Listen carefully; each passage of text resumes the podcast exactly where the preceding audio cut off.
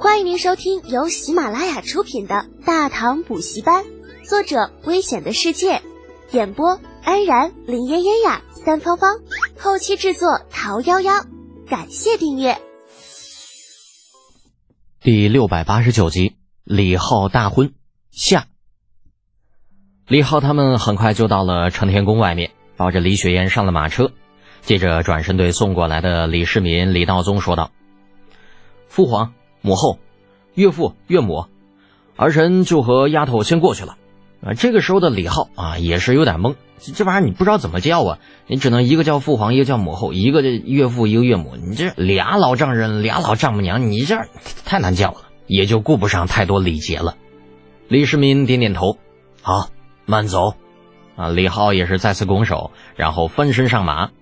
铁柱牵着李浩的马，大声的喊着：“新娘已接，愿天地保佑，回府。”说着就牵着马匹往皇宫外面走了。李世民就站在那里目送着李雪燕的马车，而手上则是搂着长孙皇后，而李道宗也是搂着人称王妃。对于这老两口来讲，李雪燕那可是他们最疼爱的闺女，没有之一，那是唯一的呀。很快，李浩他们就出了皇宫，从皇宫到李浩家的路都已经被左右金无卫给把守着，一路通畅。不过两边有很多的百姓在看热闹。这个时候，李府的下人开始往人群当中撒糖果和饼干，这些糖果和饼干都是李浩府上做的。那些百姓没有想到会有这样的啊，纷纷就开始伸手去接。掉到地上了，也很快被捡起。那大家也都知道，李浩这府上那吃的那也是一绝。马车很快就到了李家府邸。此刻，李家中门大开啊！李靖夫妇还有那些个姨娘们全部站在府门口，等着李浩他们的到来。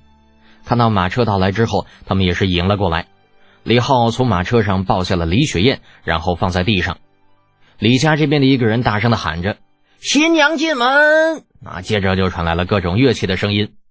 李浩牵着李雪燕的手，小心台阶。知道，我能看得清楚。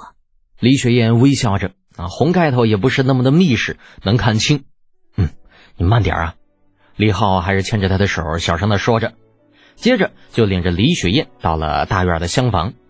那现在李雪燕还是需要在这里休息的，拜堂的时间啊，要到傍晚才是。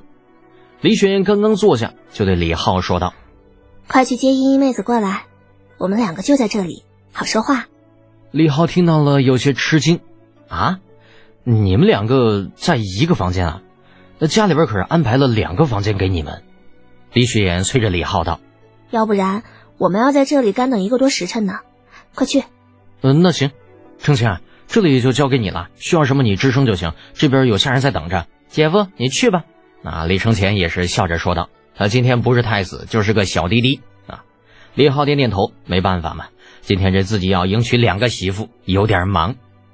很快，李浩就又出去了，带着那些个伴郎前往程咬金、程老妖精的府上。而在程老妖精的府上，也是张灯结彩，这老程家也是来了不少人。而且这次成亲，让京城的那些官员们，那家伙那是左右为难呐，三家。皇帝那边你得去啊！吃完了呢，这家伙马上要赶到这个程老妖精的府上。那程老妖精府上吃完了，晚上还得前往李靖府上。你这家伙，在程咬金府上啊！程楚墨高兴的喊着：“来了，新郎来了！”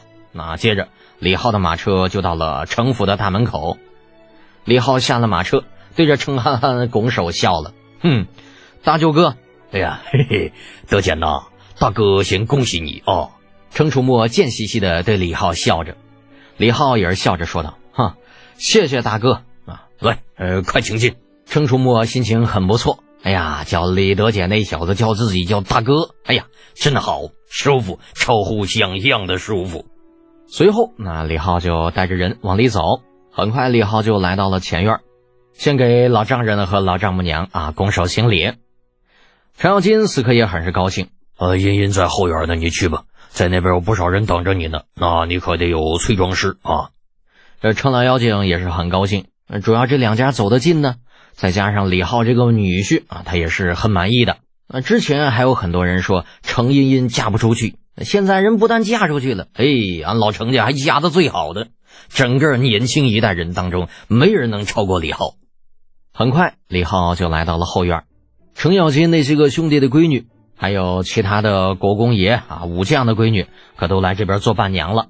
此刻站在最前面的，乃是程咬金最小的闺女，叫做程思思，笑着对李浩说道：“可不要说我们欺负你，都知道你有大本事。”但还从来没有听你作过诗。不管怎么样，今天非要做一首不可。秦琼那大闺女也是笑着对李浩道：“都说你是无所不通，这诗你会吧？”李浩则举起了手中的包裹：“不会啊，少来这套，我不上当。看这个，那这里是包裹，里边装着一公房的两百股份，想要的就让开啊，别为难我，我要接媳妇，你可可可别耽误了时辰啊。哼，两百股票。哦，我的老天爷！”陈茵茵知道吗？你知道价值多少钱吗？那些女孩子惊呼出来。这一个包裹可是一万贯钱呐！这里可是有着十几个伴娘，李浩这是要送出十几万贯钱吗？李浩得意的说道：“要不要？痛快点儿！”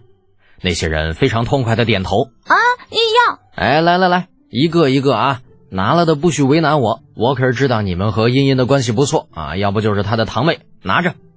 李浩说着就开始发了。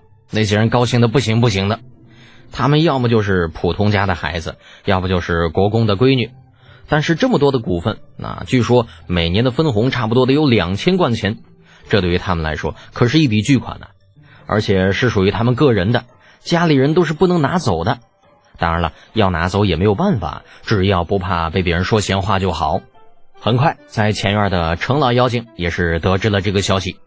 程老妖精扶着大胡渣子，心里边对李浩的做法那是非常的赞赏。哎呀，李德俭这小子不错。而在后院这边，李浩也是正在给程茵茵穿鞋子。丫头，快点啊！雪燕可是在家里等你呢。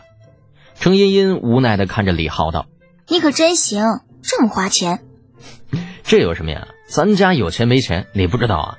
咱就图个高兴。那再说了，今天可是咱们大喜的日子，钱算什么呀？是吧？”李浩说着，就开始牵着程茵茵的手，准备领她出去。程茵茵听到了，点点头：“嗯，也是，我们这边还有不少呢。”很快啊，李浩和程茵茵就到了前院这边，还是进行跪拜那一套。啊，跪拜完了，就是老丈母娘崔氏给程茵茵盖上红盖头。嗯，接着啊，李浩就牵着程茵茵的手出去了。啊，程楚墨送他们，这两家太近了，一会儿功夫就到家了。李靖带着红拂女也是在这里迎接着，李浩就带着程茵茵来到了李雪燕休息的房间。李浩扶着程茵茵坐下之后，高兴的说道：“哼，瞧瞧，多好看呢！”李雪燕蒙着红盖头看着程茵茵道：“茵茵妹妹，咱们就在这里说说话，要不然还得等呢。”听众朋友，本集已播讲完毕，请订阅专辑。下集精彩继续哦！